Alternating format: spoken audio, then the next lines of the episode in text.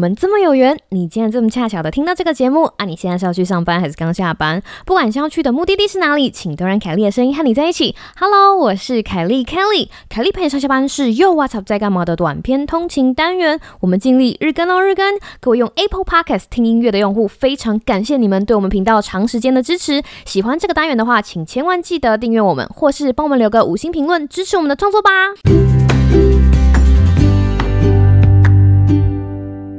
Hello，各位听众朋友，大家好啊！不知道大家放完长假有没有好好的休息一下了呢？好，今天又很开心回到我们凯丽陪你上下班。那今天想要跟大家分享一个怎么样的故事？想知道更多吗？让我们一起听下去。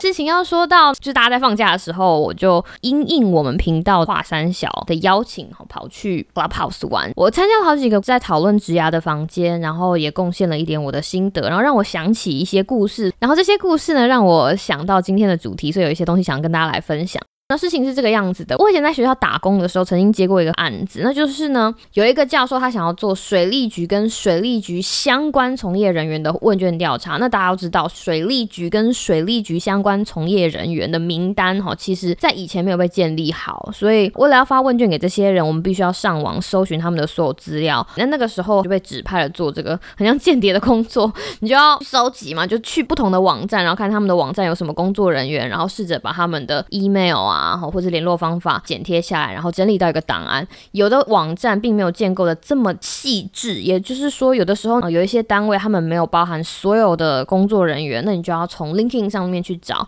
那 l i n k i n 跟台湾听众朋友分享一下，它其实有点像是每个人的职涯记录网站，就是说它会记录你从学校毕业，然后第一份工作、第二份工作，一直到其他的工作。那有一件很有趣的事情就是，有些人的 l i n k i n 啊，就是你如果要看他的档案的话，你要先打开你的 l i n k i n 他就会知道说哦有。谁来看我？那那个时候，我为了要查这些人后来去了哪里，或是为了要查这些人的联络方法，我就用打开我的 LinkedIn 跟这些人做联络。这个这个事情导致我在做完那个研究的时候，多了很多在水利相关事务的人脉。然后那个时候，我的组员都打趣说，就是如果我们有一天看到 Kelly 去水利局相关单位做研究，也不会觉得很意外。吧？我们有点扯远了，我把它拉回来。在整理名单的时候，我发现大部分的水利局从业人员，他们在同一个地方工作的周期大概都是三年到五年，三年到五年就会换到另外一个水利署相关的单位，或者是别州不同的层级。我那个时候还是学生嘛，然后在台湾的观念好像是说啊，我们如果找一个铁饭碗、金饭碗、钢饭碗，然后你就可以做了很久。像这样三年五年、三年五年就换一个工作，真的很超乎我当时可以的想象。所以我就问我同事，到底这个是怎么回事？他们就跟我讲说，这个事情在美国很正常啊。他说，尤其是现在。我们知道每个人的职业生涯，我们简称为职涯哈。职业生涯其实跟我们的个人生涯一样，它就是一条路，就是从起点到终点，到你退休的那一天。每个人对于职业生涯的规划不一样，而且每个人在职涯上面行走的时候，你的喜欢也不一样。所以现在你喜欢的工作，或者现在会让你觉得很有热情想要做的工作，在三年后或者在五年后可能就不一样了。在美国啦，大家都很相信说，一般人不可能一辈子现在只做一个工作。我们知道。兴趣是会转换的，所以三五年转换这样的跑道其实非常正常。那我接着就问他了，那你怎么知道什么时候是你该转换跑道的时候，或是转换方向的时候？他就说，哦，那就是当你觉得你跟现在这个工作不再那么 fit 的时候，当你觉得你跟现在这个工作不再那么适合的时候。应该不只是美国，很多地方都一样。当我们在找工作的时候，雇主可能收了一叠履历。但是他不一定会找最优秀的那个，而是最适合他开缺的那个。这个道理很容易理解，就是说，今天我如果开个职缺，我要找一个卫教师，那第一个他可能需要公卫本科系毕业，那他可能需要有一个硕士学位，会有一些统计的背景，他才可以跑统计。那可能要有上台演讲的训练，还有一些其他的训练等等等。这个东西呢是资方列出来的，对于这个职缺他所需要的一些条件。那他心中所想的人，就是他的履历表。说哦，我符合条件 A B C D 哒哒哒哒哒，一直到 Z，那这个人就是符合这个职缺的人。对于我们来说，我们要怎么样找到一个 fit 我们的公司呢，或者适合我们的公司呢？应该说，每一个人对于工作这件事情都会有一些期待。那这个公司它整体而言，对于你对工作的期待到底有没有满足到？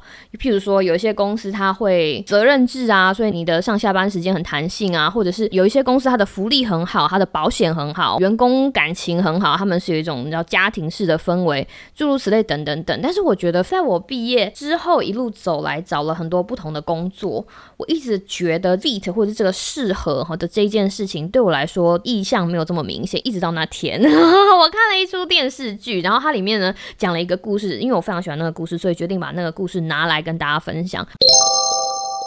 那稍微讲一下，它其实是一个非常支线的剧情。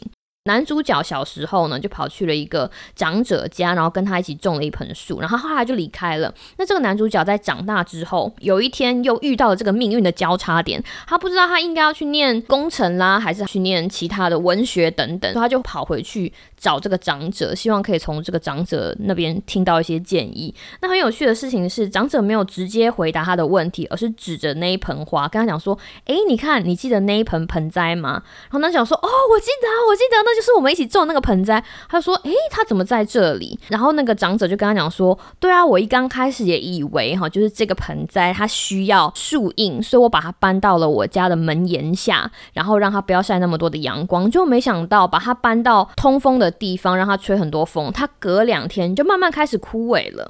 然后这个长者那个时候想说：哇，怎么办？哈，那这个盆栽 就已经这样了，我们就死马当活马医，他就。”干脆就把它拖到院子的正中间，让这个盆栽在那里体验风吹雨打。但是没想到，那个盆栽在那里经过太阳曝晒的洗礼呀，然后下雨的打击呀，反复出现的气候周期之后，竟然活下来了，而且还活得非常好。所以那个长者就跟他讲说：“你知道为什么吗？”然后这个男主角就说：“嗯，我不知道。”他就讲了那句是英文，我把这句英文念给大家听。他说：“The place that fits you will make you grow。”翻译成中文的意思呢，就是适合你的地方。就会让你成长，适合你的地方就会让你茁壮，所以我非常喜欢这句话对于 fit 就是适合的解释。今天你找到一个公司，你符合公司的要求，但是这个公司在某种程度上也符合你的要求，你就进去了。你在公司里面学习到的东西，让你一天一天的进步。但是，一直到有一天，当你发现，哎，我在我的技能上面，甚至在我的抗压能力啊，或者是在我的工作品质都没有办法再往前进，甚至感到心情很累的时候。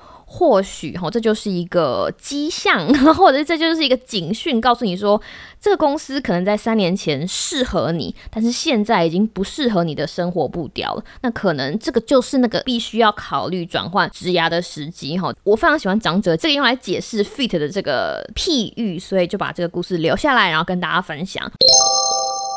其实这个句子啊，它不只是把它放在职涯上，你也可以把它放在生活上。因为很多时候，我觉得啦，我们好像都在追求一个适合，譬如说适合的学校、适合的科系、适合交往的人、适合结婚的人、适合的工作。我们一辈子可能不一定必须要追求那个最好，但是为了自己活得开心，为了在某一段关系里面觉得很舒服自在，我们必须要追求的可能会是那个最适合的那个适合你的地方，可能会让你成。长，那个适合你的关系也可能会让你成长。所以啦，希望每一个听众都可以顺利成功的找到那个适合你的公司、适合你的学校、适合你的科系、适合你的关系，让你在学校、公司在那段关系里面成长，变成更好的你。我是凯莉，希望你有个美好的今天跟明天。那我们就明天再见喽，拜拜。